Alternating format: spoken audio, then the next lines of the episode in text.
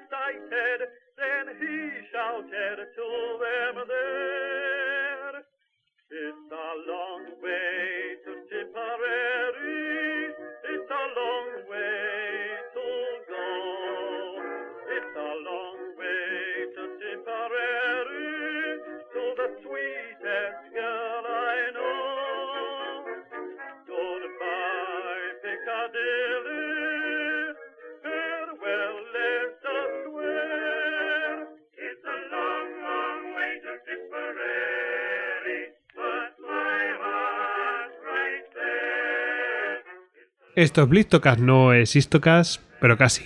Bueno, hoy ¿de qué vamos a hablar en este Blistocast? Pues vamos a hablar con los miembros de Academia Play, aprovechando, pues ahora lo contaremos, mm, una publicación que han tenido.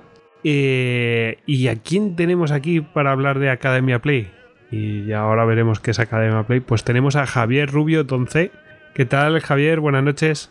Hola, ¿qué tal? ¿Cómo estáis? Muy bien, aquí preparados pues, para ver pues, eh, pues, mm, gente que hace cosas pues prácticamente en paralelo en YouTube a, a cosas que hacemos nosotros en podcast, ¿no? O sea, la verdad es que nos sentimos bastante identificados en, en el camino que hemos llevado, ¿no? Eh, Sí, sí. Y también tenemos aquí a Andrés con esa García. ¿Qué tal, Andrés? Hola, saludos, ¿qué tal a todos?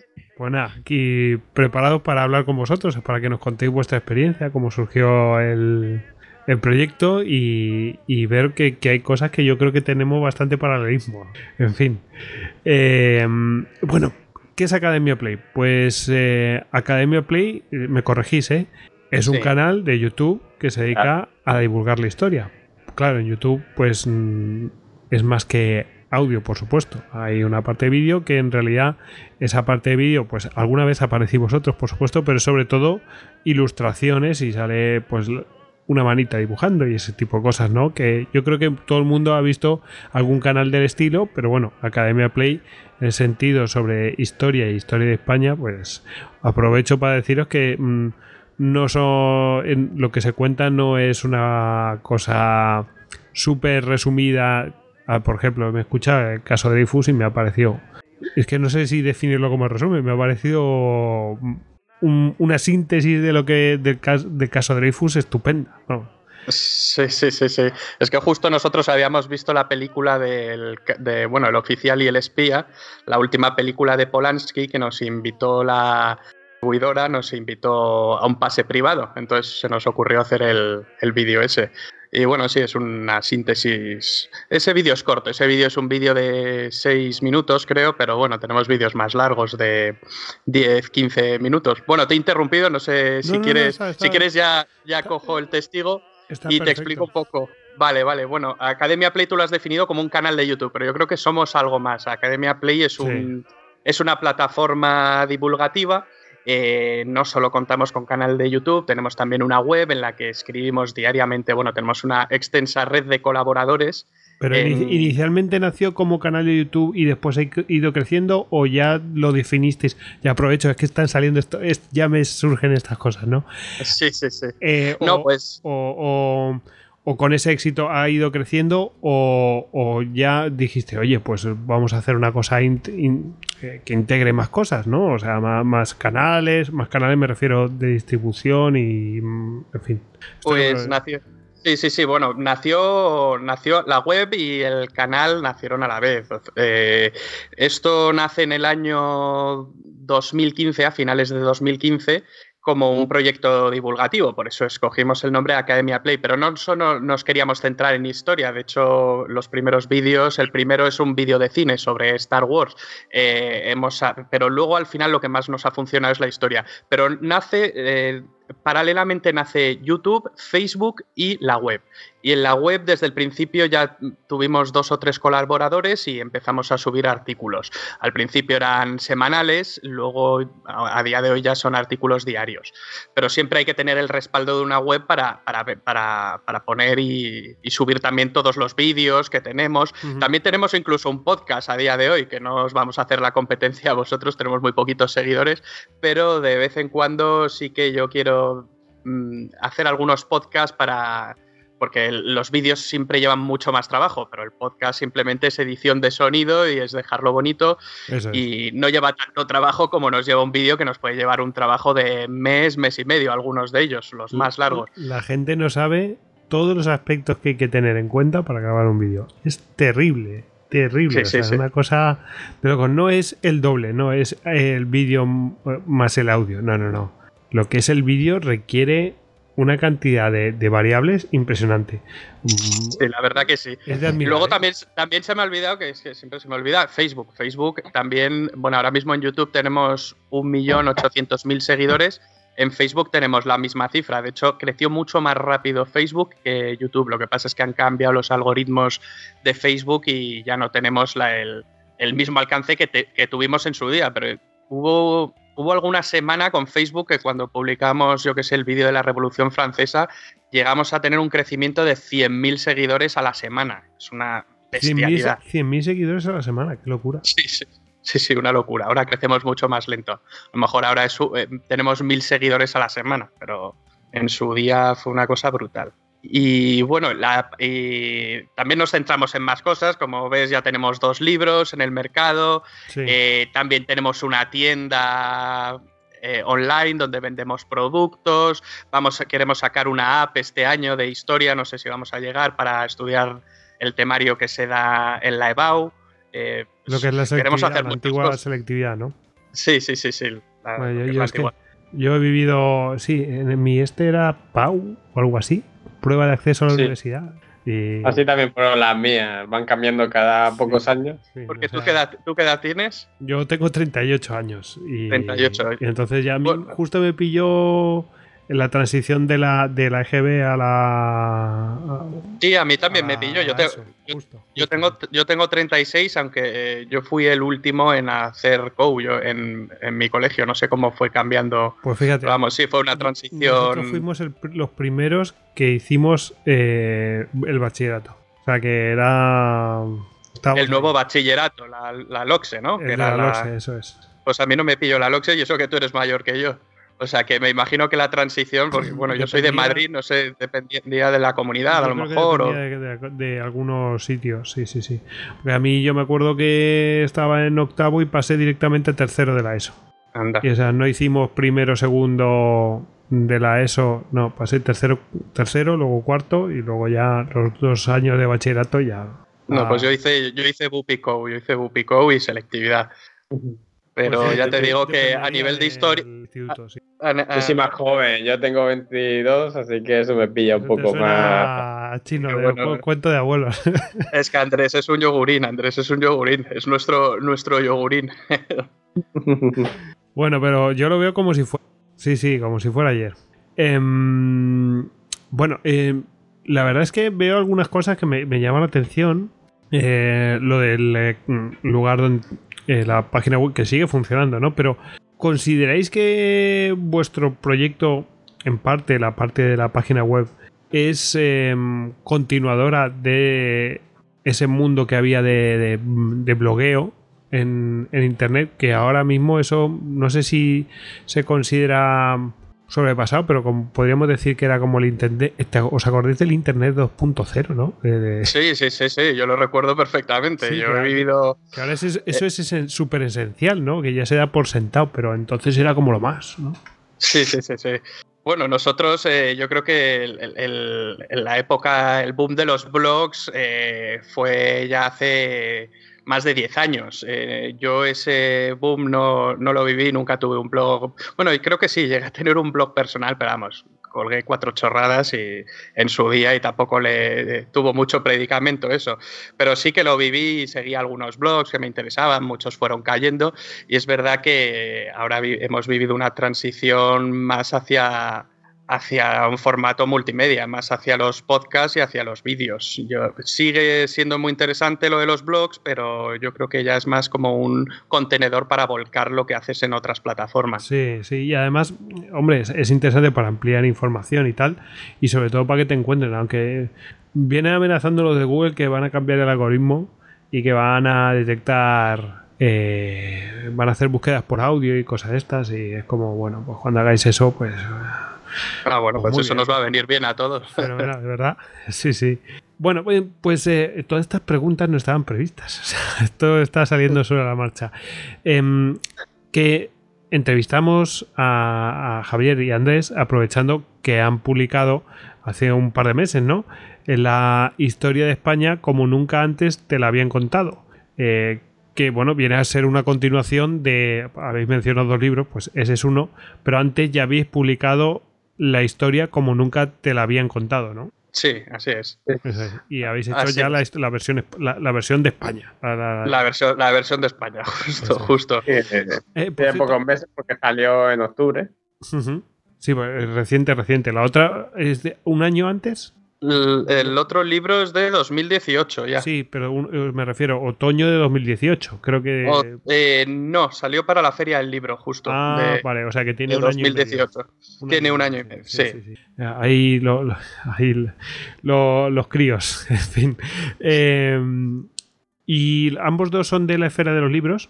Sí, así es, así es. Tienen un formato muy parecido, el tamaño es igual, tiene más, tiene algunas páginas más el, el de, el de Historia de España, el de Historia de España lo hemos dividido en 100 capítulos, el de Historia Universal eh, tenía más que ver con los vídeos que habíamos hecho hasta ese momento de historia universal y los pusimos un poco en orden porque habíamos sacado grandes temas, eh, la Primera Guerra Mundial, la Revolución Rusa, la Revolución Francesa, el Imperio Romano, entonces los pusimos un poco en orden y luego pues nos sacamos al final varios apartados, uno de curiosidades históricas con unas infografías, otro de citas de personajes históricos importantes y otra que yo recuperé mis, mis apuntes de la carrera, que yo estudié arquitectura y, y puse todos los, los, esquemas que tenía de, historia de la arquitectura. Y entonces también hice una sección, mm, bueno, que fue un poco una sección personal, sí. Em, volveré a eso, volveré a, esto que estamos hablando, ¿eh? Porque sí que me ha llamado la atención que había un par de menciones a temas de arquitectura. Digo, mm, qué curioso, ¿no? Eh, pues ahí, ahí se ve el pie de que coge a cada uno, ¿no? En fin. Sí, claro, claro, sí, sí, sí. Bueno, mm, vamos a volver a los inicios de Academia Play. Eh, Javier, pregunta para ti. Sí. ¿De dónde nace Academia Play? ¿A quién se le ocurre la idea? ¿Qué es lo que dices? Oye, ¿por qué no intentamos esto? Pues sí, se me ocurre, se me ocurre a mí, era el año 2015, yo lancé un vídeo, a ver, yo siempre he sido una persona muy curiosa, muy inquieta y yo hice un vídeo eh, que era un vídeo que no tiene nada que ver con la historia, que lo colgué, tampoco quiero decir que, de qué iba el vídeo, pero es un vídeo político y ya se sabe cómo están las cosas y, prefiero no decirlo, nunca lo digo en las entrevistas, pero sí digo que, hice un vídeo. Entonces, a raíz de ese vídeo... Eh, yo lo colgué, no pensé que fuese a tener tanto éxito, lo colgué un día antes de irme a cenar, se lo pasé a un par de amigos, eh, el enlace a YouTube, y me despierto al día siguiente y veo que tengo el móvil plagado de mensajes y me cuentan que se ha hecho viral, que todo el mundo está compartiendo ese vídeo. Entonces yo me quedé, la verdad, muy sorprendido porque era un vídeo con la técnica esta de scribing o storytelling, la que sale una manita dibujando, y me quedé muy sorprendido de la capacidad viral que puede tener un vídeo de estos. Por entonces también estaban haciendo un, un canal que se llama White Maps, vídeos parecidos, no sé si recuerdas el de la el de, el de Siria, no, sé si lo viste, que también es. Yo creo, yo, creo que, yo creo que sí, sí, sí, que te cuentan, yo que sé, no sé si es lo mismo, pero que te cuentan la historia de un país así y te, te, bueno, sí, eh. las movidas que van pasando en el país y cosas de estas. Sí, que van poniendo con colorines fue bastante conocido. En ese momento circuló bastante. Sí, sí, pues pegó muy fuerte. Y entonces, bueno, espera, te sigo contando. y entonces, a, raíz de, eso, yo decido eh, eh, bueno, un amigo mío también me, me, impulsa, dice, oye, porque si, si, ha tenido tanto éxito esto, además eh, al día siguiente ya me reuní con periodistas, con partidos políticos, porque a raíz del, del boom que tuvo ese vídeo, me empezaron a llover encargos y entonces yo los hacía como buenamente podía en mis horas libres, los fines de semana, esos pequeños encargos que iba recibiendo. Entonces en verano de 2015, este amigo mío, que ahora es mi socio, José Manuel Pastor, eh, me, anima a. bueno, estábamos en, Javia tomando unos gin tonics y dice: Oye, que aquí hay que montar una empresa, vamos a hacerlo serio. yo te, sí, sí, yo te ayudo porque él ya había formado, bueno, montado muchas empresas, siempre relacionadas con el, con el mundo digital. Y entonces, pues me ayudó. Yo no tenía ni idea de cómo se hacia una empresa. Entonces montamos una SL y ya pues en septiembre tuvimos nuestro primer empleado y, empezamos ya pues con los dos primeros vídeos que los lanzamos en diciembre, que fueron el de Star Wars y el del descubrimiento de América. Y poco a poco, al principio no teníamos muchos seguidores, pero ya en el año 2017 esto explotó. O sea, de repente el canal de bueno, primero explotó Facebook, luego YouTube y ya pues empezamos a, tener cierto reconocimiento y, muchas visitas. Y así es como surge Academia Play. Y como empresa, mm, ¿seguís haciendo encargos y aparte de lo que sería vuestro editorial, pero hacéis eh, encargos externos? Sí, hacemos encargos externos, eso no te lo he contado. Luego, eh, es verdad que en ese momento cuando... que es lo que hacéis habitualmente, pero... Mm, claro, claro.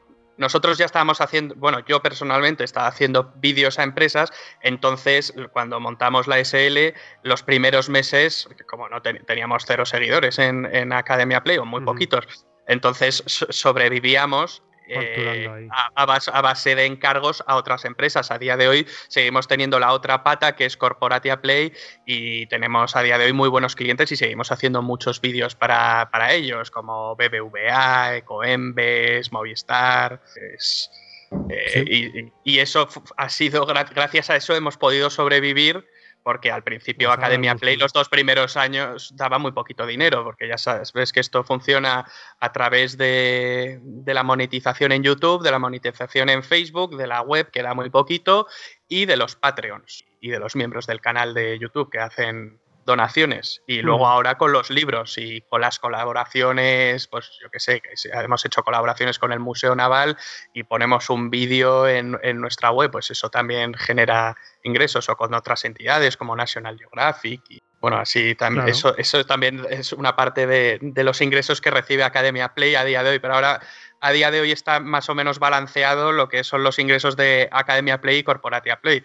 De hecho, ahora somos una empresa y somos eh, más de 12 personas y los colaboradores externos somos mucho más. Bueno, pues la verdad es que muy bien, ¿no? De una idea al final, pues hace que funcione todo y se convierte en una rueda.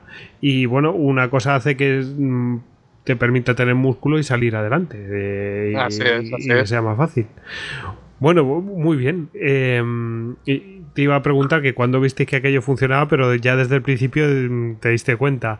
Em, Academia Play, mm, no hablamos de Corporatia Play. Academia Play, em, ¿os dirigís a alguien en concreto? ¿Tenéis algún público objetivo? Es decir, bueno, pues alguien que esté ávido de esto, que no tenga tiempo, gente joven, o no quiero indicaros, vosotros me decís.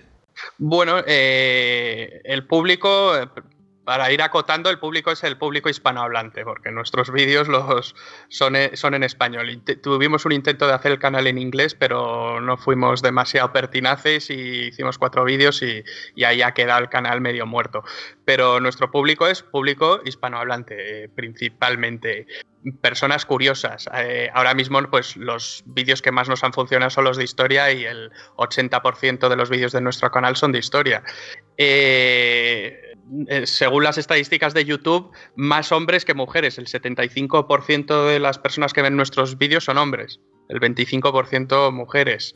Eh, y luego. Ya, son, pues, muchas, ¿eh? Con respecto a ya son muchas. Sí, sí, sí, sí. Y porque es verdad, las, las mujeres les interesa menos la historia que, que, los hombres, aunque suene incorrecto decirlo, pero, pero es así, porque las estadísticas hablan por sí solas. Sí. Eh, quizá nosotros nos enfocamos también en, en, temas más de, a lo mejor, de batallas y tal, y a lo mejor esos temas no gustan tanto a las mujeres y, y nos deberíamos enfocar en otros temas. Bueno, yo me enfoco en los temas también que funcionan y que me gustan. Eh, y no solo nos enfocamos eh, a un público español, de hecho donde más seguidores tenemos es en, en, México y después en Colombia. Creo que España es el tercer país. Más que nada porque en México son muchos más que, que en España, o sea que ya solo por eso... Ma y mayor población, ¿no? Mayor, más, claro, más población, mucha más. ¿Cuántos, eh, son, ¿Cuántos, son, en México? Perdón. en México pues lo tendría que... Algo así. Yo creo por, que, por ahí, sí, sí, sí. No sé si son 80 millones o 100 millones, por, por ahí andará. Mm. A ver, a, hay que mirar el dato en Wikipedia. Uy, no, más, más. 129 millones, 130. 129. Pues fíjate. Sí, sí. Fíjate, Eh, son cuatro, somos cua- 40 y pico, o sea que Sí, sí, no, cuatro. Sí, llegamos a, no llegamos a 50, ¿no? No, no, 47, 48 tenemos que ser. Sí, sí. Pues, Tres pues, veces más pues. que España, sí, sí. Pues, pues sí, sí, sí.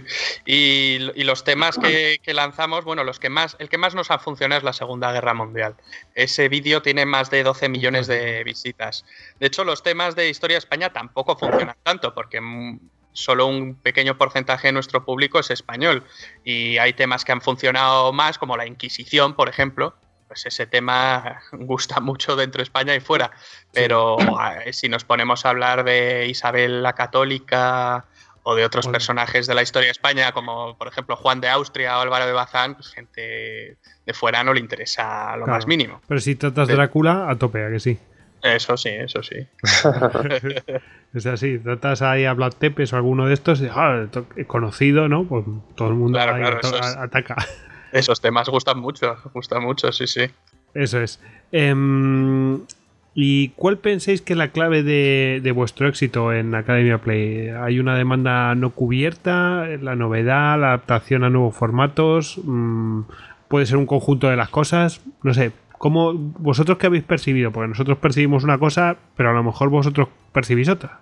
Me, me Eh, refiero a, a nuestra experiencia, a lo que hemos vivido nosotros. ¿Cuál es vuestra experiencia? Pues eh, yo creo que, a ver, son una serie siempre de, de- distintos, de distintos factores, pero yo creo que lo principal es el formato. El formato que tenemos es un formato novedoso, bueno, ya no tan novedoso en el año 2020, pero sigue funcionando muy bien porque la técnica del scribing lo que hace es no solo tienes una para estudiar, imagínate una lección de historia que nuestros vídeos se utilizan mucho en colegios y lo percibimos en los comentarios, la gente que nos deja continuamente, oye, gracias a vosotros hemos aprobado historia y cosas así, que son muy bonitas de oír, pues eh, nos comentan eh, que, el formato funciona, los, profesores, eh, cuando hablamos con profesores, porque no solo es, cuando yo estudiaba, pues tenías la típica clase magistral, que es un profesor hablando, alguna vez tomaba alguna nota en la pizarra, ponía algún nombre clave, alguna fecha, pero poca cosa, es el profesor hablando, y si el profesor hablando encima era aburrido,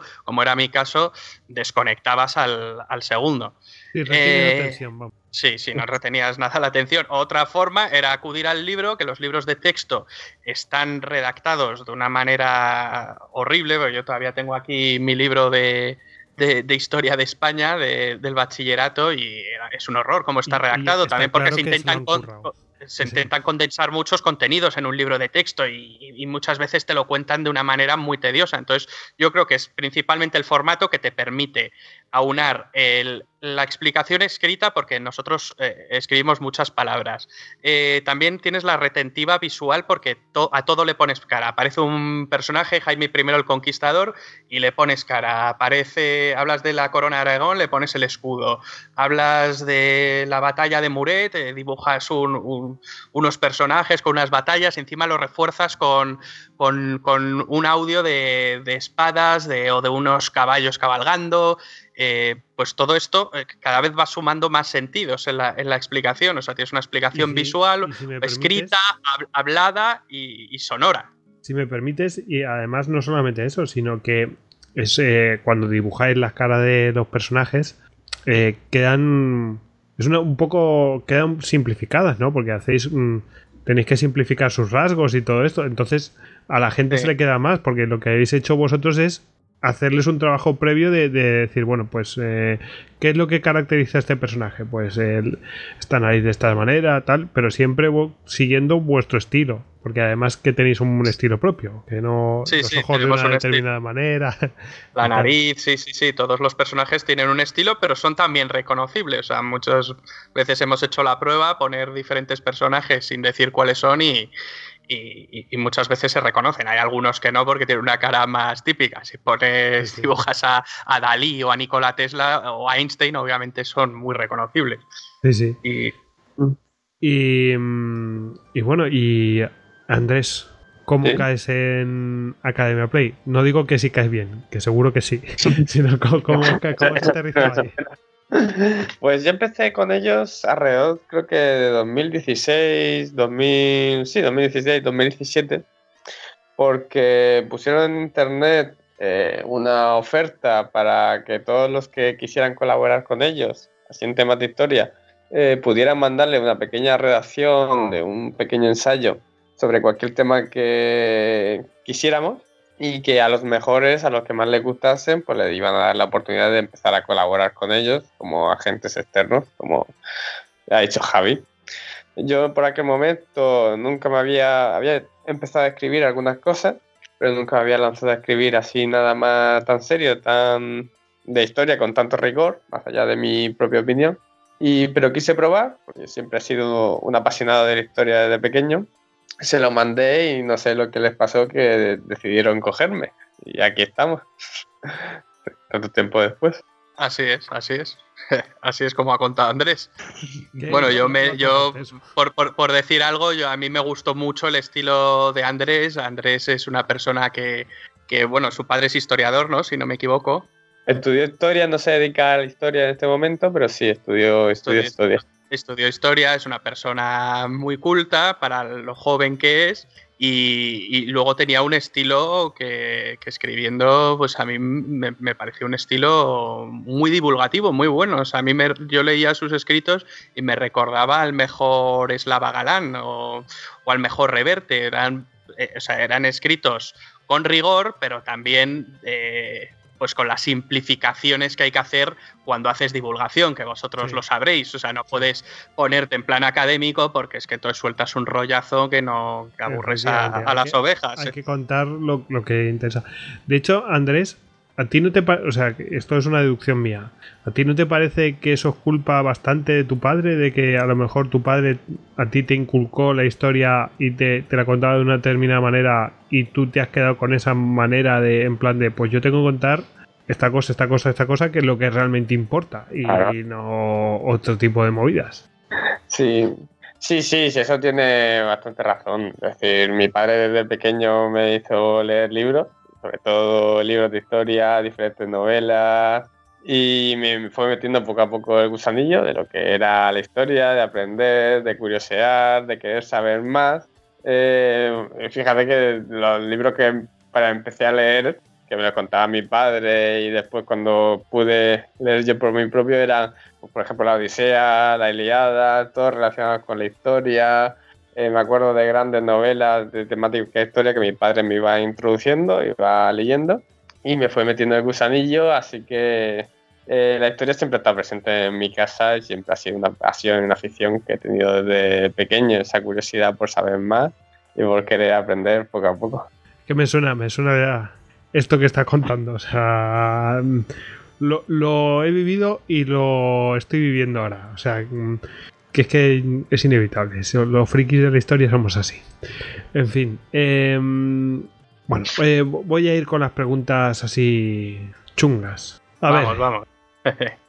últimamente he visto que os acusan de conservadores. eh, no sé si últimamente, pero últimamente lo he visto. Eh, pero os, y, em, pero os, ce- os censuran por herir sensibilidad y sensibilidades al tuitear que Colón descubrió América. Eh, Ah, ¿Cómo, bueno, sí, ¿cómo sí. lleváis estas cosas? Bueno, eso, eso, pasó, eso, eso pasó hace mucho y un periodista me contactó porque es verdad que no sé qué puse del descubrimiento de América, esto ya fue hace varios años. Y, vi que en diferentes cuentas de Twitter le aparecía a la gente como este tweet puede herir sensibilidades. Entonces me imagino que lo habrían denunciado varias veces el tweet y lo habían puesto, pues no sé, los mecanismos estos de defensa que tiene Twitter y lo habían puesto en cuarentena. También nos pasó eso con el vídeo que sacamos de la Segunda Guerra Mundial, que recibió un aluvión de bots de cuentas filonazis, que, que nosotros hablábamos del holocausto brevemente en ese vídeo y decían, no, eso no, eso es el, el, cuento, eso jamás ha existido, tal, no sé qué, y te ponían a ensalzar a Hitler. Entonces, pues no sé, se, debieron poner de acuerdo todas esas cuentas y nos llegaron a tumbar el vídeo. Luego, tras una revisión de YouTube, vieron que no tenía nada raro ese vídeo y a día de hoy eh, lo tenemos visible en, todos los países menos en, Alemania. A lo que me refería es, por ejemplo, últimamente con, con el, lo del libro de, historia de España, pues os acusan de, una cosa, pero, sí, eso es anteriormente os sí, censurando y luego además os atacaban los filonazis y tal, y es como... sí, sí, es que hay una mezcla de cosas. ataques a lo largo de estos cuatro años hemos recibido por todos lados. ¿eh? Nos han llamado fachas, nos han llamado progres, nos han llamado de todo. Eh, a lo que te refieres con lo de que, nos han llamado conservadores, Lo que nos han llamado conservadores, eso viene a raíz de un artículo que publicaron en el Confidencial.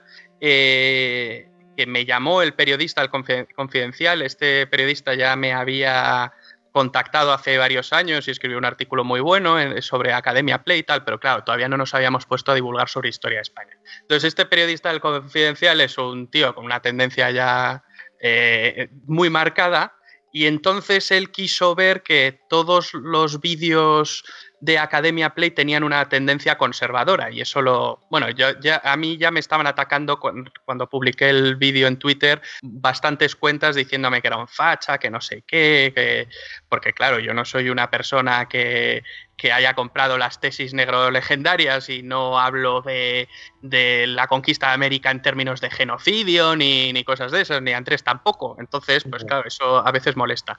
Y entonces habían visto que teníamos una tendencia conservadora. Esto también surge a raíz también de la polémica que hubo de, con María Elvira Roca Barea y Pérez Reverte, que fue ahí. De hecho, hay, algunos, hay algunos incluso que hay algunos periodistas que te están mirando incluso casi, no al extremo de Roca Barea, pero casi de ir poniendo frase por frase a ver si es correcto, no es correcto, intentando sacar de contexto todo lo que puede.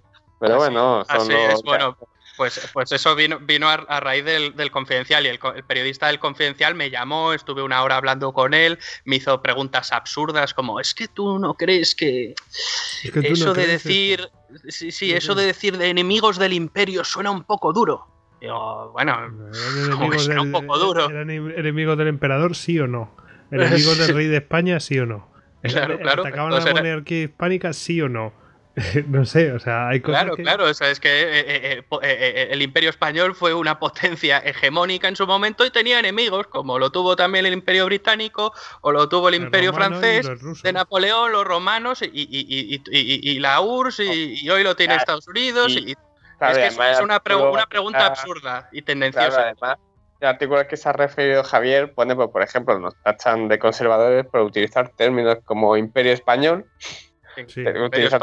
Dicen que están, dicen que, está en desuso el imperio español y es que habían consultado previamente, antes de llamarme a mí, a mí me hicieron la llamada final, pero ya habían eh, consultado a unas cuentas de unos eh, expertos, que ellos titulan expertos, que son, bueno, chicos que han acabado la carrera de historia. No voy a decir sus nombres porque no me interesa lo más mínimo darles publicidad.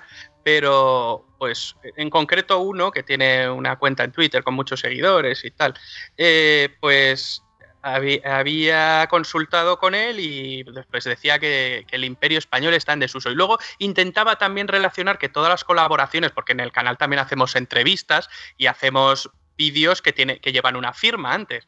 Intentaba ver que todas las colaboraciones que habíamos Sí, hecho eran con gente con ses- sesgo conservador. Y eso tampoco es verdad, porque es verdad que hay gente con sesgo, con sesgo conservador de la gente que ha colaborado con nosotros o hemos entrevistado, pero luego hay gente que gente liberal como eh, Fernando Díaz Villanueva, que es historiador y que también es, es podcaster, lo conoceréis. Sí. Eh, y, y, bueno, es una persona liberal, conservador. Yo soy amigo de, de Fernando y, y- y de conservador no tiene nada, pero, pero nada. Y, o Antonio Escotado, ya me dirás tú lo que tiene de conservador. O, Pedro Insua, que es una persona que abiertamente dice que es de izquierdas, o, o León Arsenal, que dice lo mismo. Y muchas, muchas personas hemos colaborado con personas de izquierdas, de derechas, liberales, conservadores, eh, marxistas. Lo que no hemos colaborado, es verdad, es con gente eh, hispanófoba. Pues no hay en el canal, eh, nos vamos a entrevistar a un tío que, habla en términos de pues un Eduardo Gal- Galeano de la vida que te diga que en España, que España cometió un genocidio, pues cosas así. Luego también no les gusta que usemos términos como reconquista y tal. Pues lo de siempre, lo de siempre. Bueno, si no les compras todo el paquete, pues ya sabes. Pero bueno. eh, bueno, y, y Trolls, aparte de, de esta situación, digamos, pues eh, mediático-política, ¿no? Porque esto tiene, tiene esto, porque en realidad eh, al final la historia, que esto ya lo conocíamos nosotros, por eso algunos temas no los tratamos, pero mm, al final la historia pues está politizada, o sea, es decir, la han politizado, es decir, la, la han, la están Sí, ahí, sí, la están utilizando y la están utilizando los que la politizan, que son los políticos, ¿no? Em, Exacto. Aparte de eso, ¿tenéis trolls? La pregunta es eh, retórica. Yo sé cuál es la respuesta, lo sé perfectamente, pero contándonos alguna anécdota de, de estos que son entrañables. Pues sí, yo. Bueno, Andrés es que tiene la cuenta protegida desde hace tiempo, entonces no, no tiene trolls. Yo que tengo las cuentas, la mía personal y la de Academia Play. La de Academia Play está ahora mismo en público, pero la mía personal he protegido los tweets, porque a raíz de eso del confidencial se montó un revuelo enorme. Luego lo buscaron como una batalla entre historiadores y divulgadores, entonces a mí me ponían en el bando de los divulgadores. Pues eso es otra cosa que es una chorrada, porque hemos colaborado miles de veces con historiadores. Dentro de nuestros colaboradores a lo mejor hay 15 historiadores eh, y, y también tenemos una persona en nómina que es historiadora. Eh, por lo tanto, sí, hacemos divulgación histórica, no hacemos eh, historia académica con ni hacemos artículos llenos de citas y no, hacemos No divulgación. Cada uno tiene su espacio y. Claro, uno tiene su espacio y, y son compatibles. Y además yo no, he- yo no he iniciado ninguna pelea contra los historiadores, me nutro de ellos y, son, y es una, Claro, sí. que tienen que existir. O sea, tiene que haber gente que vaya a los archivos, que consulte y yo puedo leerlos y, y- y a partir de, y a raíz de eso divulgar lo que yo Claro. he leído. Pero Porque no, al final nosotros nos informamos principalmente del trabajo de los historiadores. Nosotros lo que hemos cogido es dar una visión genérica para que la gente que está empezando a aprender historia o que le interesa la historia pueda ver un poco por encima, pero si después quiere centrarse en algo muchísimo más específico, pues tienen todo el trabajo de historiadores, que hay muchísimos muy buenos excesos que están ahí para verlo, para disfrutarlo y para leerlo. Os cuento, podemos- os cu- os cuento una anécdota que me contó un famoso podcaster español, no diré quién, pero le escribieron. Le escribieron eh, y le dijeron, eh, es, un podcast, es un podcast historia y tal, y le escribieron un alguien que debía ser del mundo académico y le vino a decir que le estaba dejando sin trabajo. Eh, y, era- y era como... mm, Toma ya. Es como si, si ahora me dices que a los mm, escritores les dejan sin trabajo mm, las revistas. No sé, no sé si me he explicado.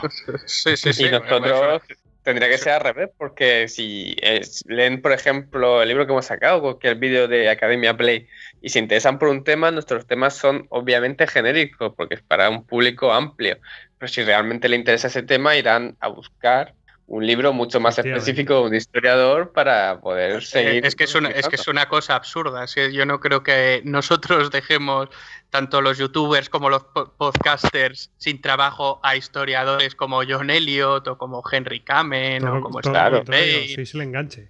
Es que es como decir que ahora absurda. las películas de Marvel están dejando sin trabajo a los que hacen cómics porque la gente va al cine a verla, digo, ¿no? Habrá a mucha gente que nunca había visto un cómic, que haya visto la película y le interese saber de dónde vienen esos personajes. Seguro que se venden ahora mucho más cómics que desde que salieron las películas. Estoy, estoy absolutamente convencido y de hecho me gustaría saberlo.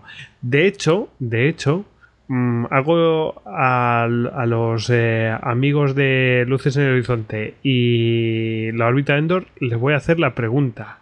¿Es así? Ahora se venden más cómics, podéis consultarlo, se venden más cómics que antes de salir todas estas pelis de Marvel y tal. A ver es lo que sale. Bueno, lo, averiguaremos. Pues, sí, seguro que sí, estoy convencido. Ya, nos dirás, ya nos dirás. Sí, sí, sí.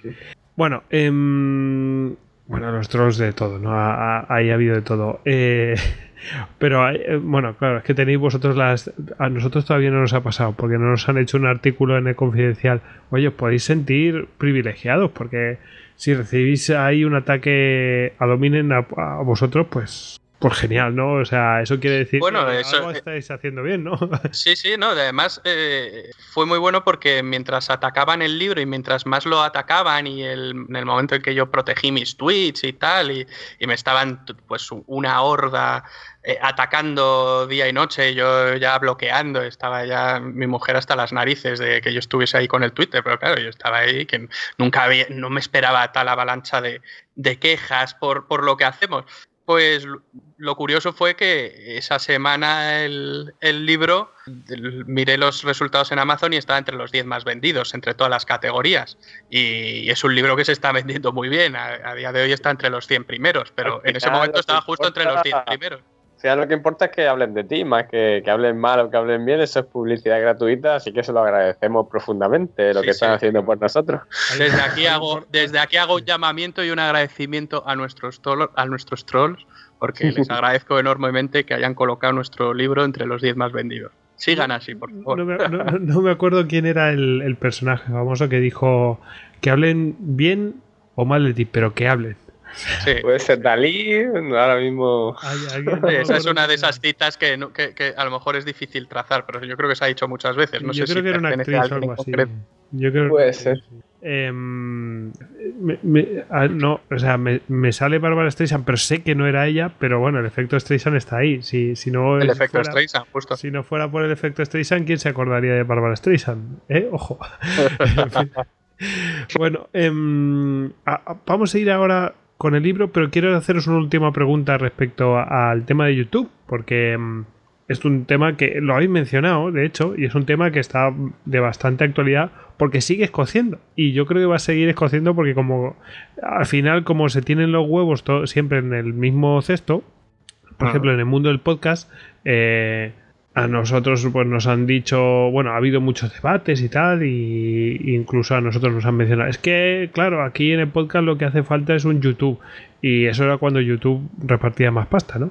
Eh, y yo desde el principio dije, mira, es que no creo que sea así las cosas, porque es que mañana te cambia las condiciones YouTube y, y tal, y tal, tal cual tacatá. O sea, ¿cómo, cómo, cómo os afectó a vosotros el tema de la, del cambio de la monetización, de la publicidad? O, realmente era una parte mínima, mínima, mínima de lo que hacéis vosotros?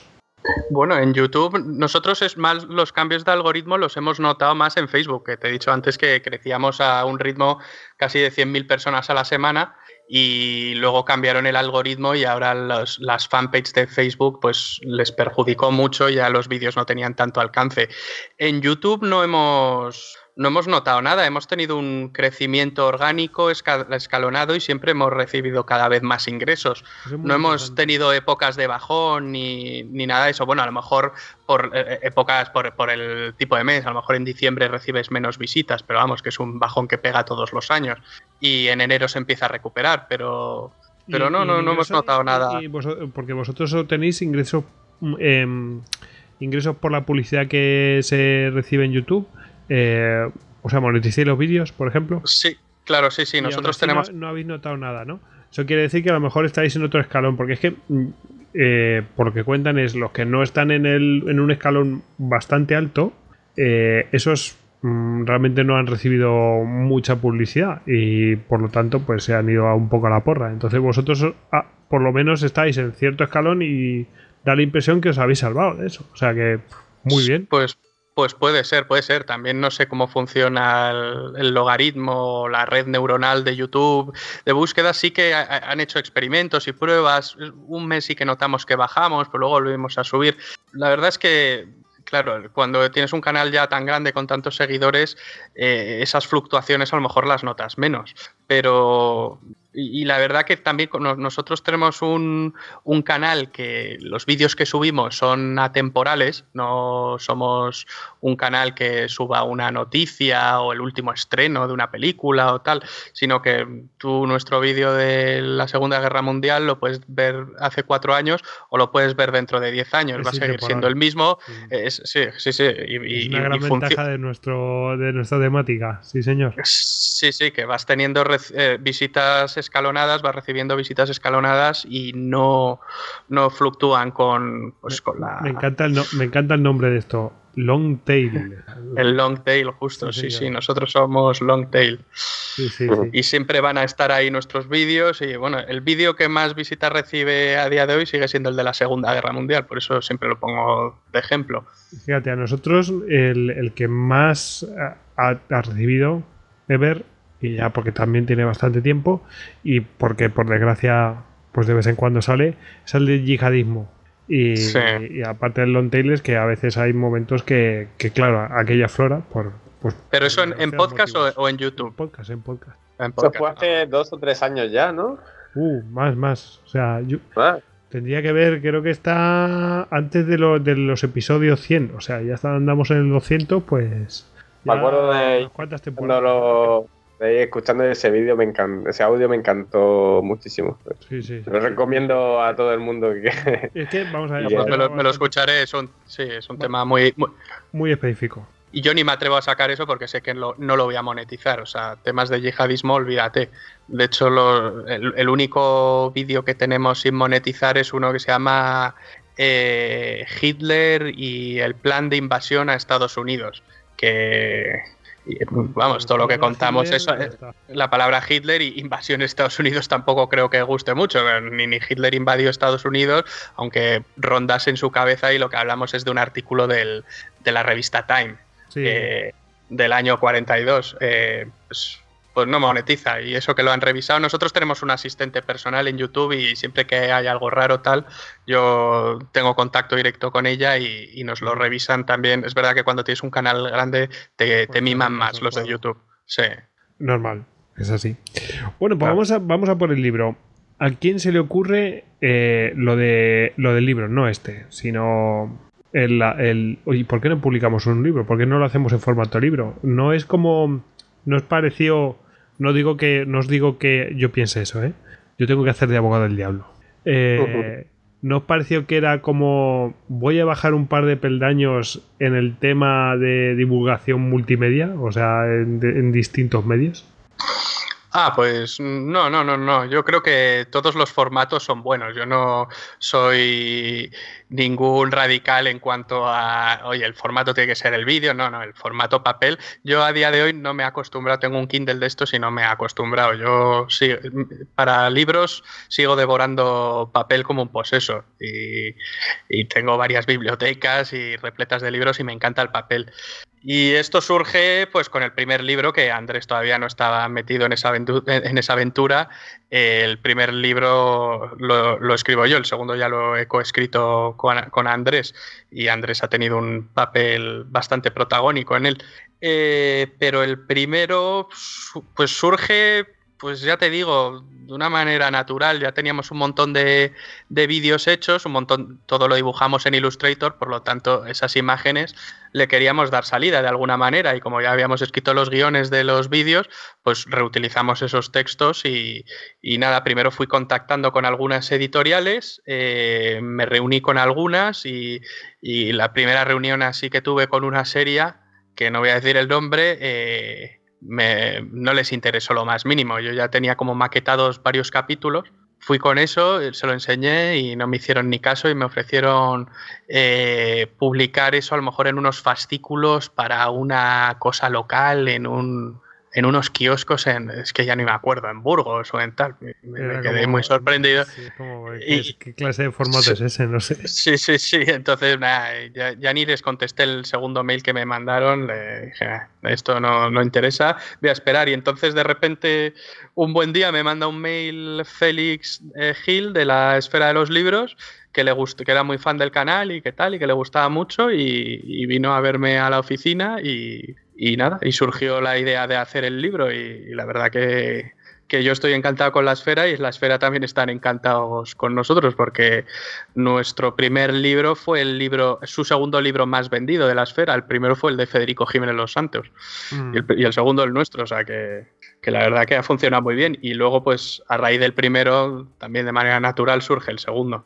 ¿Qué De hecho, tenemos un contrato con la esfera para hacer un, un libro al año, más o Ujú. menos. Eh, que conozcan tu trabajo está muy bien. eh, porque ya es que ese- esa parte no, no la tienes que vender. Ya saben lo que hay, la gente está evangelizada. Y lo único que es que es eh, el tema de adaptarlo. Que esa, es, ah, por ahí vienen mis siguientes preguntas. Em, ideas brillantes. ¿Quién fue el de la idea del QR? ¿Y qué fue antes? ¿La idea del QR y luego el libro? ¿O mientras estáis haciendo el libro surge la idea del QR? Pues uf, ya no me acuerdo muy bien, pero Es Pero yo claro, es que el- se come, come. O sea, de decir, a ver, O sea- ya tenían esa idea para plasmarlo en el libro, de, decir, vamos a poner un QR para que nos lleve a, lo- a, lo- a los vídeos, o mientras estáis haciendo, ¿y por qué no enlazamos para que quiera ver el vídeo, le ponemos aquí un código y, y que lo escanee? Yo creo que fue primero el libro y luego el QR. Cuando estábamos maquetando ya capítulos y viendo que cada capítulo correspondía con un vídeo en el primer libro, y se nos ocurrió lo de, los, lo de los QR y a la editorial le pareció una idea buenísima. Luego en el segundo libro no hay un QR por cada capítulo, porque lo que hemos hecho es que de algunos temas que hemos sacado sobre Historia de España vídeo, pues en el capítulo que corresponde te, te pegamos ahí un QR, pero vamos, habrá como, hay 100 capítulos y no sé cuántos QR hay, a lo mejor hay como 15 o 20, no, no me lo sé pasa, muy bien. No pasa nada. Para futuras ediciones, pues se- si, si van saliendo vídeos, pues se irá incorporando. Lo hemos hecho, ¿eh? lo hemos hecho. En la tercera edición ya hay algún código QR más. sí, sí, sí. Es lógico, es lógico. Es un cambio pues menor, no, no es un cambio gordo de maquetación y se puede hacer. Eso es. Em, bueno, una cosa que me ha sorprendido es que yo os pregunto a ambos, ¿eh? Em, una cosa que me ha sorprendido es que combina aspectos que podrían considerarse pues eh, troncales eh, con otros que parecen que son secundarios, pero que en realidad lo que hacen es enriquecer y, y dar una idea mejor de esos aspectos de esos de esos temas troncales, ¿no? Como, o sea, digamos, están los principales que hay que mencionarlos, por supuesto, pero luego Sí. hay otros que son que son más secundarios que a mí me ha sorprendido que salieran, ¿no? Porque a lo mejor yo tenía la idea de que era un libro eh, como, como de resumen, ¿no? De la historia de España, que por supuesto tiene una capacidad, de, luego entrar en eso, ¿no? De, de- de síntesis brutal. Eh, pero vamos, a mí me parece mm, muy interesante porque lo veo ideal para entender rápidamente un tema. Es decir, lo complementa muy bien y realmente te haces la idea de lo que, de lo que está pasando, ¿no? ¿Esa era vuestra intención? eh, inicialmente, o sea, de complementar para que la gente se haga mejor la idea sobre tal época. Por ejemplo, cuando habláis de, de la moneda del dólar, ¿no? Sí, el Real de A8, sí, hay algo. sí. Eso no es necesario no. quizás en- para hablar de la historia de España, pero sí que te habla muy a las... eh, muy a... De, de primeras, de ya te viene, oye, pues esto, a ver, esto es importante porque nuestra moneda debía ser bastante poderosa para que la, para que la adopten, ¿no? Pues, claro, yo, pues sí, por, e- por ejemplo, se me ocurrió a mí, yo tenía en la mente que quería escribir el libro que siempre hubiera querido tener cuando era pequeño. Y de hecho, como Javi ha dicho, el libro se compone de 100 capítulos, 92 eh, son de la, alrededor de 90, 92 son de la historia de España en orden cronológico y después hay una serie de 6, 8 capítulos que tratan temas transversales que podrían, como bien has dicho tú o yo, parecer circunstanciales, pero que si los conoces puedes entender mucho mejor cómo era la sociedad del momento, cómo se comportaban, aspectos eh, claros. Está, por ejemplo, el de Real de A8, creo que hay uno sobre el judaísmo, eh, diferentes aspectos, el camino de Santiago, aspectos trascendentales para comprender cómo era la sociedad, datos curiosos para que se puedan influenciar más y entrar más en el libro de forma mucho más fácil. Yo fui muy pesado, yo fui muy pesado con lo de los 100 capítulos, porque es una. Bueno, parece como muy marketingiano, maldita palabra lo de marketingiano, pero lo de los 100 capítulos es una cifra redonda. Y yo, cuando Andrés se puso a escribir, porque Andrés ya previamente había escrito como una. Unas, eh, empezó desde la prehistoria a escribir una cosa que en nuestra web que se llamaba Érase una vez España, entonces, a, raíz de eso empiezan a surgir los primeros capítulos. Y entonces yo a Andrés le dije, ponte a escribir, ponte a escribir, yo me pongo a escribir la parte final del libro y tú empiezas por el principio. Y, luego, pues, eh, Andrés escribió los primeros 88 capítulos, creo que son, luego yo los siguientes y luego lo que hice es yo eh, rehice algunos capítulos de Andrés, ya una vez yo me los había pasado y, les di una vuelta a algunos, eh, puse, unifiqué un poco estilos eh, ya, y ya fuimos añadiendo todas las imágenes. Así fue un poco como surgió, pero yo fui muy pesado con los de los 100 capítulos, porque si no Andrés se hubiese ido a 150 capítulos. Yo le dije, no, no, tienes que, que ir a 100. De hecho, él ya había escrito los 50 primeros y, todavía no había llegado a los Reyes Católicos. Yo le dije, oye, ahora te tienes que dar mucha prisa. Pero también me gusta que haya sido así, que eso ocurrió de una manera fortuita, porque los primeros capítulos, la prehistoria no es propiamente historia de España, ha ocurrido en la península ibérica, hablamos pues, de Atapuerca, de Altamira, pero no es propiamente historia del pueblo español, luego tampoco eh, la época de los de las guerras púnicas o la, época de, Roma, todo eso se pasa muy por encima, pero luego Andrés empezó a escribir ya a partir de, de los... Bueno, los visigodos también los pasa muy rápido, se los ventila en, un capítulo o dos, yo creo que es en un capítulo, pero luego ya a partir de la reconquista sí que se empieza a detener mucho más y empieza a ver el, el lado cristiano y el lado musulmán y, empieza a pausar un poco la narración. Y a mí me interesa también que sea así porque muchas veces los libros de historia de España, que yo tengo muchos libros cortitos de historia de España, se centran mucho en lo que pasa a partir de los reyes católicos y todo lo demás se lo ventila muy rápido, pero yo creo que la génesis de España es muy importante también lo que ocurre en la reconquista. Claro, porque, mucho, como dice Javi, muchos libros empiezan en 1492 o en 1468, cuando se van a casar, cuando se van a unir Castilla y Aragón, pero ¿cómo hemos llegado hasta allí? Pues entonces es muy interesante saber, al menos yo lo creía, saber pues Castilla de dónde viene, cómo se ha formado, eh, Aragón, y también los musulmanes, qué ha pasado esa presencia musulmana que ha sido tan importante para que España salga eh, y haya sido como haya sido. Porque España como nación histórica, como nación histórica se forja luchando contra el Islam. Aunque esto no le guste a algunos, eh, España se forja luchando contra el Islam. España como nación histórica. Y España es una palabra que se decía que muchos a veces dicen, pero ¿cómo decís España antes de, de 1492? Hay algunos que van más allá y dicen antes de 1812. Bueno, de las crónicas, porque habla de Hispania. O sea, España viene de, de Hispania, de Hispania, eh, que significa tierra de metales. Nace como un concepto geográfico, pero acaba, acaba siendo un concepto de nación y ya podemos hablar en el siglo XVI perfectamente de la nación española como nación histórica, no como nación política, que eso surge ya en 1812 con la Constitución de Cádiz. Pero, sí, yo, también.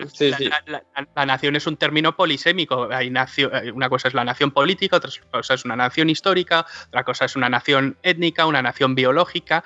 Pues tiene diferentes acepciones el término nación. Pero vamos, hablar de España antes de los reyes católicos no es ninguna barbaridad. Y, ya no te digo antes de, la constitución de Cádiz. Pero es que algunos se, centran en, eh, yo, ahora estoy pensando en los trolls que están todo el día atacando con lo de España, España. Es que parece que les moleste que digas la palabra España, pero es que se decía. Es que ponte a ver las crónicas de, de la Reconquista, hablaban continuamente de España y querían recuperar eh, la Hispania perdida, la Hispania visible. Claro, Alfonso, Alfonso VI en la época del Cid decía que era el emperador de las Españas y de las tres religiones. Isidoro de Sevilla hablaba de la gran España. Eh, es decir, la palabra España ha existido siempre, como también existía, por ejemplo, en Francia sigue un camino similar, en Italia. Es decir, existía el sentimiento italiano antes de que se conformara Italia.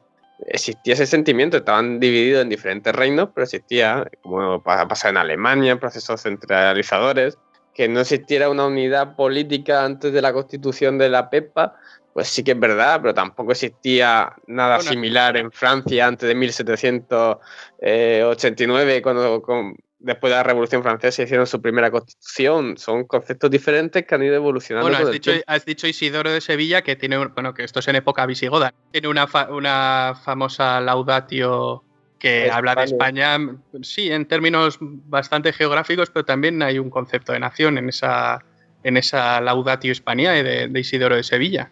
Y esa España antigua era más al estilo ibérica, conformaba tanto lo que hoy es Portugal como España más que lo que es actualmente es España. Es decir, era como un todo. Mm. Así Yo la verdad es que, eh, a ver, eh, esto es el debate que hay ahora y yo creo que sigue un poco y todo lo mismo de en plan de, bueno, obviamente no podemos negar que hay una nación política que nace, pues la, como nación moderna, pues nace en tal año. Pero obviamente hay una entidad de otro tipo, histórica, que también existía. Eso no se puede negar. Pero bueno, ahí estamos con estas mm, cosas que yo creo que a mi modo de ver no es obvio y no lleva a ningún lado. Eh, yo creo que el interés está en otro lado. Eh, pero bueno, algunos tienen mucho interés en esas movidas. ¿Qué, vamos a hacer? Em, os, iba a os, iba a preguntar, bueno, estaba aquí ojeando el, libro y la verdad es que me, me llama mucho la atención el, que le habéis dado le habéis dado bastante protagonismo a, Ensenada, a Patiño y tal, que normalmente la gente pasa un poco de esas cosas, pero bueno, eh, me alegra ver este tipo de, de, de cosas, de, bueno, pues les reserváis un trocito, ¿no? Porque si no, nos explica cómo es posible que se mantenga un imperio durante 100 años más, por lo menos, ¿no? Eh, un imperio eminentemente marítimo. Eh, vuelvo con las preguntas. Venga, voy, a, voy al tema. Em, ¿Y cómo? Esto es, eh, la verdad es que esto no sé si es para Andrés. Yo, yo creo que sí, porque tú preparaste 88 capítulos, ¿no? ¿Cómo afrontasteis el titánico desafío de reflejar miles de años y en 107 páginas. Eh, que no solamente resumirlo, sino es estructurarlo. Eh, ¿Dónde parar con una sección? Aunque ya me has dicho que llevas 50 hasta los Reyes Católicos. Eh, y bueno, ya me habéis contestado que, los, que si los vídeos os ayudaron a estructurarlo. No ha sido así. En el primero sí que os ayudó en ese sentido, pero en este segundo no. a ver, eso, ¿dónde parar con una sección? ¿Cómo, cómo lo hiciste? ¿Cómo, y cómo reflejar tanto en tan poco espacio. Yo empecé, a los 50 tiene un poco de truco, porque yo, la época medieval está narrada tanto desde el punto de vista de los cristianos como desde el punto de vista de los musulmanes. En una forma de decir que españoles, o al menos íberos, eh, eran todos. Cada uno tenía su forma, su otra, y también muchos libros pasan de puntillas por lo que cómo se vivían en el periodo musulmán y se centra mucho más en el cristiano, porque al final es lo que prevaleció. Pero bueno, quería reflejar Aquí, hay tres o cuatro capítulos, por lo menos, dedicados a, a, los musulmanes, pero bien, o sea, a la última parte de los musulmanes. Que en, sí, habrá, a los musulmanes habrá al menos unos 20 capítulos que, que, tratarán más o menos. Y, y cómo mm, eh, afronté, pues la verdad que me pareció un reto bastante grande porque sobre todo cuando me vi con todos los libros, con toda mi bibliografía, buscando información, buscando cosas, y había un montón de cosas que quería eh, meter. Cogía, por ejemplo, mi biblioteca, que tengo una. Mi, mi habitación es una biblioteca prácticamente, y cogía un libro, por ejemplo, de Hugo Cañete y veía las aventuras que pone de los tercios. Y ¿cómo es posible que no pueda poner un, comentario sobre esto y después veía un libro de Lava, veía un libro de Pérez Reverte y me explicaba tan bien, todo tan perfecto, pero tantas cosas. Digo, al final me cogí, me centré, empecé a ver, em, eliminando lo más específico, los detalles más grandes, las fechas, porque un público que se acerque por primera vez a un tipo de libro así o que quiera refrescarse algo, lo que quiere es que se le explique fácilmente. Por eso, por lo que el libro tiene un... Eh, Es verdad que, que fechas salen, excepto cuando hay algún párrafo que sí que es verdad que sí, sí sale, que sean datos. Yo que sé, pues eh, Claro. 4.000 soldados, por ejemplo, estoy leyendo, de los 54.000 soldados que poseía el duque de Alba en 1573, solo es, pero es un párrafo dedicado a datos. Pero el resto no es así, el resto es explicación y, o sea, que no Claro. datos puros y duros, vamos. Porque lo que va decir es que, claro, lo que hay que decir primero es que el libro no es un ensayo, al menos un ensayo propiamente dicho. Yo lo que intenté hacerlo era con una narración más o menos amena, lo más parecido posible a que estuviera novelado, sin ser una novela. Entonces muchas veces cuando escribía un, un capítulo, porque sabía más o menos la época, los años, los que quería encuadrar, poco a poco me iba llevando la narración poniendo cosas de lo que veía más importante y una cosa me llevaba a otra. A veces tenía que reformar algunos párrafos para intentar meter algún dato que no había marcado, alguna fecha, pero una cosa iba llevando a la otra y al final los datos más, más específicos los dejábamos, pues tenían que caer por su propio peso, porque prácticamente por cada capítulo del libro se podrían escribir libros y libros de datos mucho más específicos. Y si agarrábamos, por ejemplo, la guerra de independencia en Holanda, la guerra de los 80 años, pues poníamos las tres o cuatro batallas más importantes, pero tampoco podemos poner el transcurso de todas las batallas, de cómo iba los tercios primero ganando, después perdiendo, después amotinaban. Poníamos un ejemplo clave y específico que creíamos que era lo más representativo y a partir de eso pues se va acelerando la narración se va poniendo de forma que sea entretenido y ameno de leer. Sí, otra cosa que tienen también los capítulos, que también fue idea de Andrés, es que cada, la- el último párrafo de cada capítulo te lleva al siguiente. Y es una buena manera de hilar todos los capítulos. Mm. Sí, sí. Sí, es como una, una continuación. Sí, por ejemplo, aquí veo aquí una frase que, que por sí sola no dice nada, ¿no? Eh, es, es un enlace claramente al siguiente, que dice, por ejemplo, del capítulo 82 al 83, pues eh, estoy viendo aquí, y el poder no soporta los vacíos. Entonces, bueno, pues ahora viene a quién, quién ocupa ese espacio, ¿no? Que está moviendo los libertadores de, de la América hispana. Así es. Dais el siguiente paso, ¿no? Eh, es lógico. Pues eh, eso ayuda bastante, la verdad. Em, bueno, va- vamos a. ya quedan pocas preguntas, ¿eh? Os lo prometo. Vale. Eh, ¿Cuál es el tema que más os ha costado completar? Bueno, a cada uno, os hago una para. O lo podéis repartir, uno cada uno. Venga, eh, empiezas tú, Andrés. Vale, el tema que más me costó completar, eh, específicamente a mí, fue el siglo XVI, porque soy bastante fan, por así decirlo, de ese periodo. Y tenía tantos datos, tantas historias, tantos libros, tanta información que me hubiera gustado meter ahí.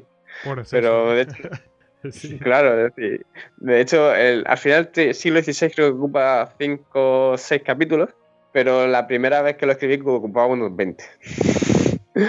y dije, no puede ser que no puede durar tanto porque tiene que quedar todavía mucho más libro para escribir y tenemos que llegar solo a 100 capítulos. Y al final era tanto donde elegir que me, me supo muy mal tener que quitar algunos temas, no poder profundizar en Con, algunos dolor- temas. con todo el dolor de Yo- tu corazón. Yo hay que decir Claro. que a a Andrés le metí, me dejó meterle mano a algunos capítulos porque yo, por ejemplo, cuando leí lo que había escrito Andrés, eh, no podía soportar, por ejemplo, que no estuviese un personaje como Junípero Serra, pues le metí. O Funda- no. Fundamental, y te digo una cosa. Sí. va a estar muy eh, en la boca de la gente, bueno, de la gente de los medios de comunicación y tal, en los próximos años y meses. Ya lo veréis. Bueno, es- bueno, sí, ya lo ha estado por, to- por todas las estatuas que han derribado y por lo que hizo la Universidad de Stanford y todo eso. Sí, sí, un, Sí, pero un desastre. A mí la, la figura de Juni- Junípero Serra, no sé si lo dices por algo en particular o no, porque la información. estatua, la estatua del, del eh, que yo sepa, la de Capitolio todavía sigue ahí. Tú sabes que Sí, todos, los estados, todos los estados tienen dos, dos estatuas de, Justo, de, justo. de- de dos personajes de su que representen a su estado o, o- Sí, y una del estado de California, una de ellas es Junípero Serra. y la otra Y es ya hay- ha habido intentos para, para, para derribarla, sí, bueno, para quitarla, porque hay, hay algunas estatuas del Capitolio que sí que se han cambiado con el tiempo. Sí, pero han yo- metido alguna mujer más, tal, y, se han ido yo- cambiando yo con el tiempo, pero Yo entiendo que algún estado que no tenga gente súper importante, pero vamos a ver. Eh, a ver, Ronald Reagan es Ronald Reagan, ¿no? O sea, ha sido muy importante para Estados Unidos. Eh. Guste más, guste menos, ha sido muy importante para Estados Unidos, ¿no? Eh, pero joder, el fundador de tus ciudades más importantes, colega, no lo puedes sacar, no lo puedes quitar. Pero que sea monje, que sea español, que sea. No es algo es que. Es, es, el fundador, no lo puedes Es sacar. el fundador de- de- del estado de California, No, sí, es que sí, no lo de la puedes- Alta California. No, no lo puedes quitar. O sea, es como si. Las ciudades como San Francisco o Los Ángeles no existirían sin, sin Junípero. Eh, Efectivamente, o sea, es que es, es un, es un disparate tal. Eh, No sé, me vale- o sea, y sobre todo California, o sea, Calif- California, que luego mm, ves los otros personajes, ah, que con todo mi respeto, eh, que no me quiero meter en esos jardines, pero eh, querían meter a una astronauta, a una astronauta, que no, que lo conocerán, igual que a Junípero Serra muchos no lo conocerán, pero es que uno fundó tus ciudades y la otra, pues era muy buena en su profesión, pero es que Sí, sí. donde vives esta, es el tío fundó donde vives. Yo creo que lo acabarán consiguiendo, ¿eh? porque esta ola de indigenismo y además eh, Estados Unidos quiere tapar muchas cosas y seguro que a un personaje como Junipero lo, lo, acaban, lo acaban condenando. No, no tengo ninguna duda, ¿eh? yo creo que Junipero lo acabarán quitando. Y es, es, Mira, es- me- es- me- es- es- es demencial que lo hagan. Pero ¿Tenéis bueno. vídeo ¿Tenéis vídeo de Junipero Serra vosotros? No, yo lo que tengo es un podcast en el. en- Muy bien, Tenemos muy un, un podcast en Evox de. que ese es el primer podcast que hice yo solo, pues me- es- soy yo hablando de Junipero, que estoy a- sobre un artículo que ya hice, pues estoy media hora hablando de Junipero. Pues a mí es un personaje que me fascina. A mí me estás eh, empezando a. mm, Me está alimentando ideas. O sea, tengo. Es que Yo creo que se, me- se merece que se haga un capítulo de Junipero. Eh, Un Istocast. Sí, sí, sí. Y si no es en Istocast, mm, ya veré, ya veré. Tengo ahí una idea. En fin. Ah, pues, Eh, fenomenal. Bueno, y, y a ti, Javier, ¿cuál fue el que más te costó? Bueno, a mí el que más me costó, yo me dedico ya. Yo tomo el testigo con, con el desastre de, de Cuba, con el desastre del 98. bueno, de Cuba y Filipinas. Eh, pero a mí el que más me costó fue la guerra civil, obviamente. La guerra civil es, es muy complicado de... Eso es un tema muy controvertido y muy difícil de tratar. Muy, y, y nunca... eh, sí, sí, nunca va a gustar a todos lo que escribes. Y he intentado ser lo más justo y equitativo posible, pero siempre pues te dejas cosas, no puedes contarlo todo. Eh, y bueno, hay algunos que no les ha gustado nada, tanto gente muy de derechas como gente muy de izquierdas. ¿eh? O sea, yo el capítulo de la guerra civil es parecido al que hay en el, en el vídeo de- del canal. Y, pero bueno, yo me asesoré ¿eh? también porque tenía mucho miedo a cagarla con la guerra civil. O sea, me puedo perdonar cualquier cosa, pero no quería cometer ni el más mínimo error. Y consulté con Pedro Corral, que es un escritor que ha escrito varios libros sobre la guerra civil y, y me asesoró bastante bien. Y bueno, es un vídeo que yo tenía miedo que iba a tener a lo mejor un porcentaje grande de, de dislikes o no me gusta. Y la verdad que no, el ratio es bastante bueno. O sea, siempre tenemos los haters y los trolls se hacen notar mucho en los comentarios. En plan, ¿cómo no? Pues a lo mejor los de derechas, ¿cómo habéis omitido el bombardeo de Cabra y, hab- y- y- y habláis del, del bombardeo de Guernica? Tal, pues eso no gusta a unos o otros comentan, ¿cómo podéis decir que, que la República se estaba tambaleando, tal, o este tipo de cosas. Pero vamos, que en general los comentarios han sido bastante positivos, ¿eh? por lo que estoy bastante contento con el resultado. Hombre, habéis sido mucho más valiente que nosotros. Nosotros no nos metemos en eso. ¿eh? No, no, lo habéis evitado, ¿no? A toda Sí, sí, costa. nosotros es una de nuestras máximas. No hablamos ni de fútbol, ni de política, ni de guerra civil. está bien, está bien. Hemos sobrevivido durante casi. Y sobre, la, y sobre la conquista de América sí que lo habéis tratado. Eh, fíjate, de Conquista de América hemos tratado de mm, las batallas de Colón. Que Colón fue allí y también Sí. repartió estopa y cosas de estas. Y, ah, bueno, pero, es eso- entonces que- por eso nos han repartido, porque Pero- bueno, claro, Colón fue un gestor pésimo. ¿no? Claro, efectivamente, pero, pero bueno, hay que entender también que también es como, eh, a ver, vamos a explicar una cosa que sucede no sé cuánto, en, hace cinco siglos, eh, Y hay que tener en cuenta que la mentalidad que había entonces no es la que hay ahora, por supuesto que no. Entonces, eh, intentamos explicar lo que, lo que por sus cabezas pasaba y, tal, pero aún así, entonces se consideró que era un mal gestor y hoy en día se considera que es un mal gestor. Aunque hay mucha gente que diga, no, es que le quitaron injustamente. Bueno, eh, sin, sin, desmerecer, sin, desmerecer lo que hizo, que fue, aunque él nunca lo supo que eso era América, él murió pensando que había llegado a las Indias por Occidente, pero, pero, bueno, no, hay que desmerecer la gesta. Aunque, los, Colón fueran unos desastres gestionados un muy buen explorador, pero un pésimo gobernador, que una cosa no tiene por qué quitar la otra. y hay mucha gente que sirve para administrar y luego los mandas a un campo de batalla y, no sirve para nada. Y, hay gente que sabe combatir y les das cuatro personas al mando y, y no sabe dirigirlos. Bueno, no pasa nada, es, es, así la historia.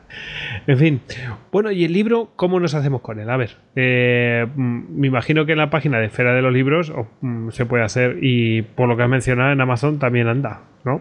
Mm. Sí, bueno, está en todas las grandes superficies. Eh, Corte Inglés, Casa del Libro, FENAC y también puedes encontrar hasta en Alcampo, lo puedes encontrar, pero bueno, luego en librerías, eh, librerías especializadas de historia, me imagino que lo, que lo tienen en muchas, o librerías como Tercios Viejos y, y, si no es muy fácil, en cualquier librería hoy en día, con las editoriales grandes es muy sencillo. Dices, oye, tráeme este libro y lo mm. reservas y, a los dos días te lo tienen y te lo compras. Y si no, Amazon también. O sea que hay muchas maneras. En nuestra tienda también lo vendemos. Tenemos una tienda online donde puedes comprarlo. Eh, sí, señor. En academiaplay.es. Esa es la, página. En Academia. Eso es, ahí, podéis acceder a la página de Academia Play y bueno, ya ahí dentro. Y ahí hay una pestaña de la para la tienda.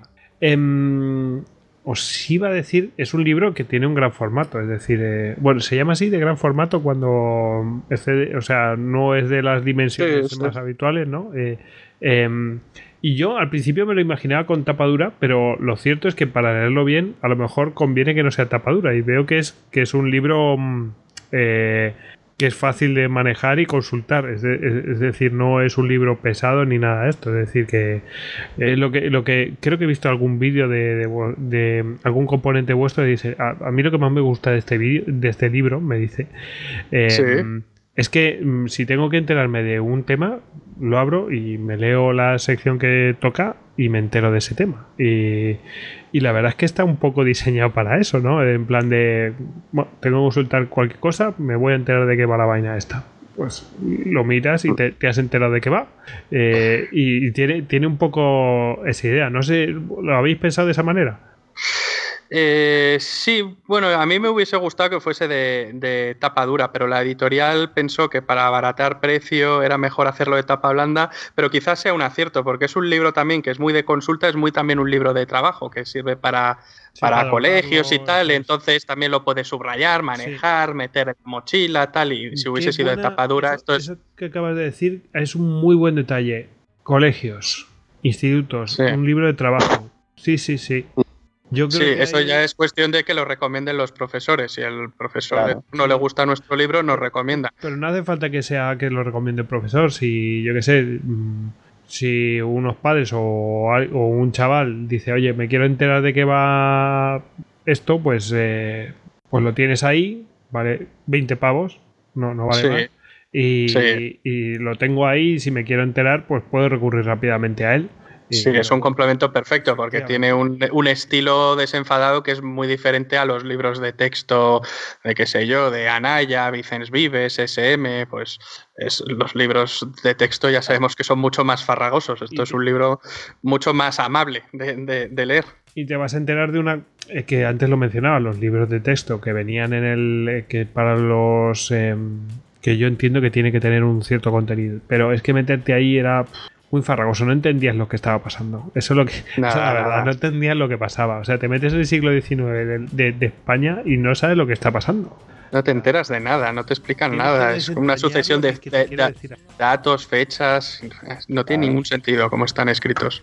Entonces, bueno, eh, por eso cuando has mencionado lo de colegios, institutos, digo, eh, aquí entiendo yo claramente el tema de. Sí, sí, está, está yo creo que ha sido un acierto. Sí, sí. Pues nada, Javier, Andrés, muchas gracias por estar aquí. Andrés, sobre todo, porque ha sido el que ha sido, ha sido el que nos ha enlazado, ¿no? Para, para poder hacer esta entrevista. Eh, estoy seguro que a los oyentes les, les ha gustado eh, lo que habéis contado. A mí me ha parecido muy interesante porque se ve una parte que es casi empresarial, ¿no? Eh, que yo creo que es interesante, ¿no? Y, y luego, pues, cómo afrontar un, un, hecho titánico, ¿no? Y cómo afrontar también críticas que vas a recibir, vosotros las habéis asumido, no pasa nada, y, y también no solamente las críticas, sino cómo adaptarse a, estos tiempos, ¿no? Eh, tanto en, la, en, el tema de las críticas a los trolls, eh, sino también en los contenidos. Creo que es una cosa muy interesante y os felicito una vez más por el, eh, por el éxito que han tenido vuestros dos libros y por el éxito que, que tiene eh, vuestra plataforma, no, no, solamente canal, ¿no? Eh, la página web. La verdad es que sobrevivir cinco años no es poco, ¿eh? Como, como, con lo rápido que van las cosas a día de hoy, es en la leche. Así que os felicito de nuevo. Muchísimas gracias, muchísimas gracias y gracias por la oportunidad y ha sido un placer esta conversación. Muchas gracias, Goyo, y por lo que has dicho yo es que, no sé si lo he comentado antes, pero soy muy... Siempre he sido aficionado y he escuchado Istocast desde hacía muchos años, así que se ve que me empapé un poco de cuando decíais en algunos programas que esto de ayudar a difundir la historia era una cosa de todo. Me puse a ello y aquí estamos. Bueno, es, es, verdad eso que dice Andrés y de hecho en la bibliografía también incluimos una sección de podcast y ahí estáis los primeros. Sí, sí, cosa que os agradecemos, de verdad. Que, -huh. Además hay una sección de, de, de, dentro de la bibliografía, hay una sección dedicada a los podcasts, que hay ahí eh, podcasts ilustres, ¿no? Que tenemos sí, estáis los, los, grandes ahí. Sí, dedicados a, a la historia.